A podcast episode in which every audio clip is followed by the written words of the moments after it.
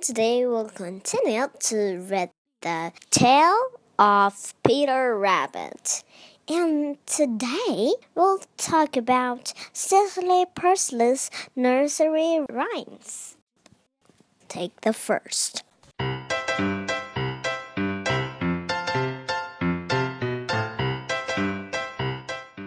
Cecily Parsley lived in a pan and brewed good ale for gentlemen. Gentlemen came every day till Cecily Parsley ran away. Goosey, goosey, gander. Whither? Well, you wandered.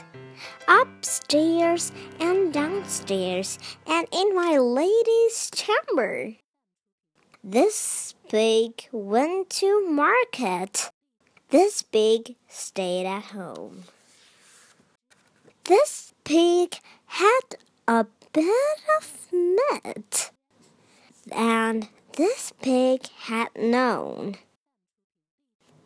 This little pig cried, Wee, wee, wee.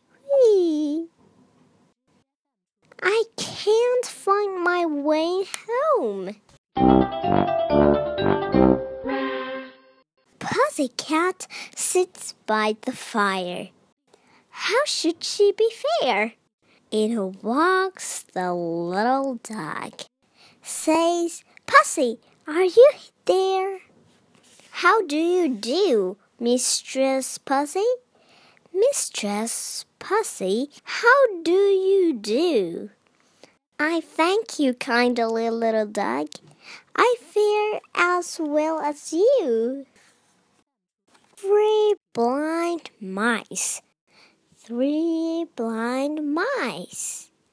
See how they run. They all run off to the farmer's wife, and she cut off their tails with a carving knife.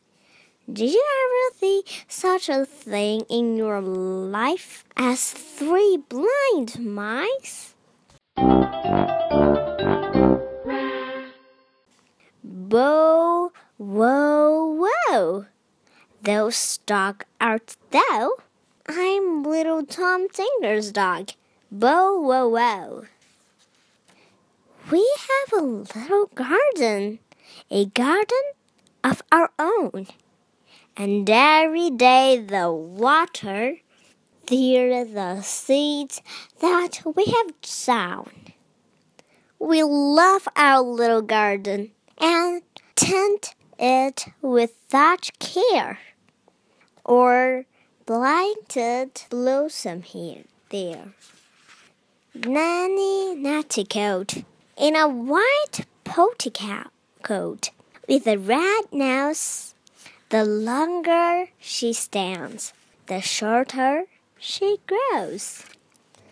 All right, today we'll just read here.